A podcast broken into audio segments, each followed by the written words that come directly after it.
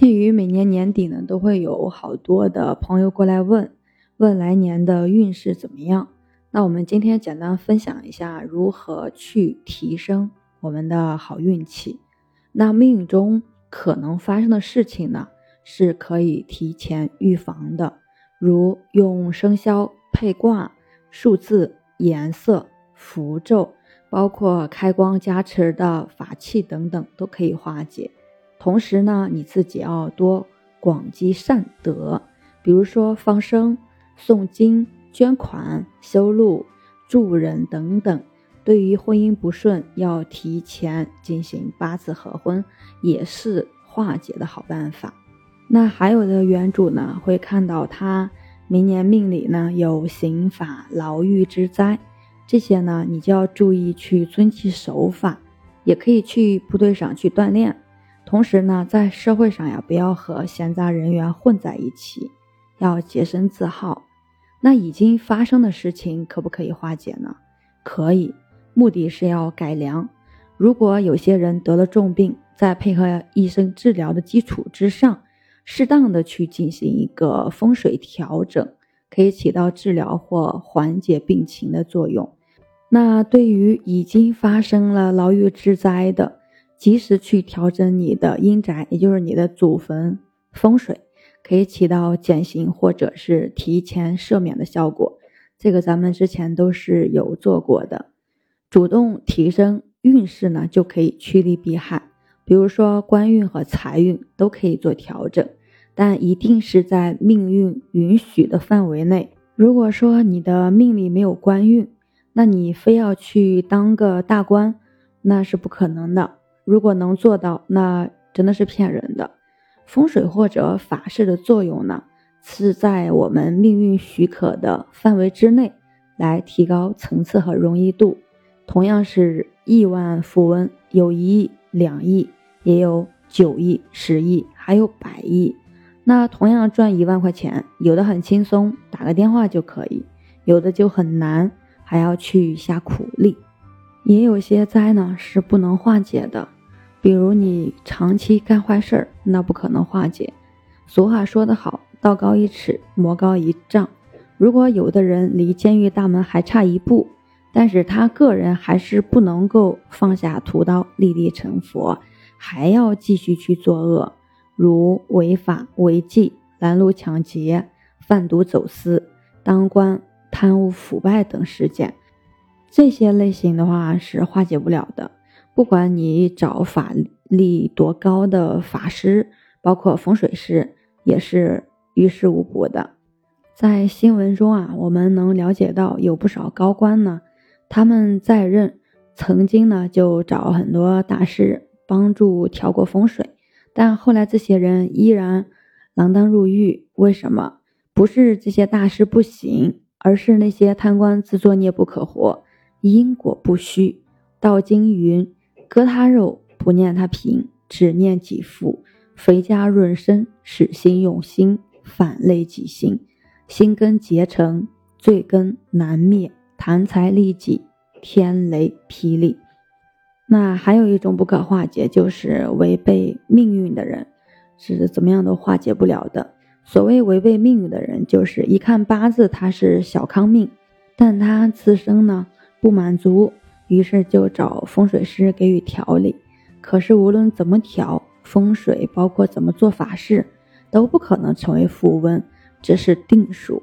但是目前社会上不少法师大力宣传做法事之能事，嗯，动辄调风水、做法事、烧元宝，有的还犹如神仙下凡，传授什么秘诀、那个阵法类似的，好像就能改变一切，但很多结果却事与愿违。如果真的能改变一切，那天下真的就没有穷人了。任何风水和道术啊，都是有缺陷的。如果不管对方是什么因果，就去盲目的平衡阴阳，往往就会带人受过。唯有修行和劝人积德行善，才能种下善因，方获善果。这或许是平衡世间因果的不变法则。其实就是有的婚姻本来不是一对儿，非得要捆绑在一起，这种花费钱财再大也不能如愿。须知姻缘乃前世所定，非后天人力可为。第三呢，就是个人寿缘将尽之人，非要去延寿，这也是不可能的。否则，当年三国先贤诸葛孔明先生也不会仙逝在五丈原了。那还有的就是一边化解命局灾难，一边消福获罪。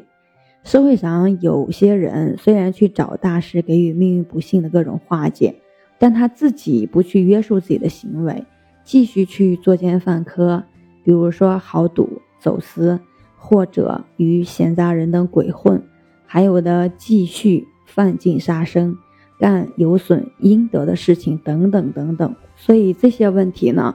是不可能去化解的。那哪些问题能够化解呢？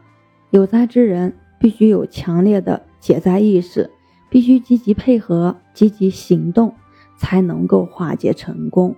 举个例子，某人贫穷异常，但贫穷的根源是好吃懒做。如果此人没有强烈的发财欲望，或虽有强烈的发财欲望，但又不思改变、不思进取。那无论用哪一种调理办法，都无法去改变他贫穷的现状。那又比如说，某人生病卧床，但是他拒绝吃任何的药物，拒绝采用任何的医疗手段，那这个人他的病怎么能治好？所以说，积极配合是化解成功的一个基础。还有就是错开凶时。利用错过灾难发生时刻的方法去化解，比如说，我们预测出某一年你要破大财，要被人诈骗，那那一年少搞投资，或者压根儿不用去做投资。每做一件事情呢，自己要小心谨慎，自然就可以化解掉你的破大财的灾难。还有就是避开兄弟，不去灾难发生之地，就可以化解灾难。拿流年来说吧，如果说预测出你今年去某地办事儿凶多吉少，那你就不要去，就不会有这个灾了。还有一种就是靠外力，借用外力来化解灾难的话，也很简单。举个例子，如果说一个人被一块石头压住了脚，那他自己抬不起这块石头，如果说有人给他帮忙，他就可以去抽出脚来化解到这个。被巨石压住脚的灾难了，所以在灾难化解技术当中，外力是灾难能否化解的一个关键。我们说一下有哪些外力啊？第一种呢，就是可以通过调理环境风水，改变你周围环境的一个能量常态来化解。在外力化解中呢，这是最主要、最本质的化解办法。第二种是通过吃药或者是特定的食物。去平衡你自身内部的一个能量场。第三种就是利用各种色彩来平衡自身五行能量场。第四种就是通过修炼调整我们自身的五行能量场。第五种呢，可以通过改名字对自己发出有利的能量场。这里的名字包括你的微信名都是可以。那第六个呢，是通过做好事情改变周围人群的信息场。使这个场呢有利于你自己。那第七个呢，可以通过信仰做法事，包括皈依来沟通神秘能量场。第八种呢，就是通过吃苦受累折磨自己肉体来平衡自身能量场，肯定是可以化解我们大灾大难的。第九种就是通过符咒去沟通神秘能量场，用它平衡自身能量。第十种，通过放生的方法沟通自己与大自然某个特定能量场的联系，利于平衡自身五行。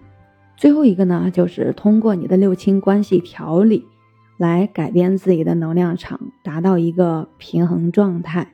还有一种办法呢，就是通过转化能量，来把你当下的一个情况呢，给它缓和或者转换掉。比如说破财。本质呢，就是钱财从手中流出去了。钱财从手中流出去的方式很多啊，有被抢、被偷、被骗、被割韭菜，有丢失，包括治病的开支、喜庆开支，包括有人找你借钱等等。其中呢有善破，还有恶破。根据能量转化原理，可以采取主动破财的方法去化解破财这个灾，即可以通过主动的把钱财借给可靠的朋友，或者说主动的捐出去，或者你去购买固定资产，提前呢搞喜庆开支等方式，就把恶破财变成了喜破。再如血光之灾。本质是流失血液嘛，而流血的方式有异物献血、受伤流血、血液病、坏血等。那我们根据能量转化原理，如果说你预测到某时呢有血光之灾，你就可以提前去献血，这样就可以化去血光之灾了。不管怎样吧，就是在我们遇到任何灾难和不顺心时。一定要冷静的去对待，积极思过、忏悔、反省、改过自新，就有机会能够化解。我是袁一凡，一个二十岁的八零后修行人。喜欢主播的，欢迎关注，欢迎订阅。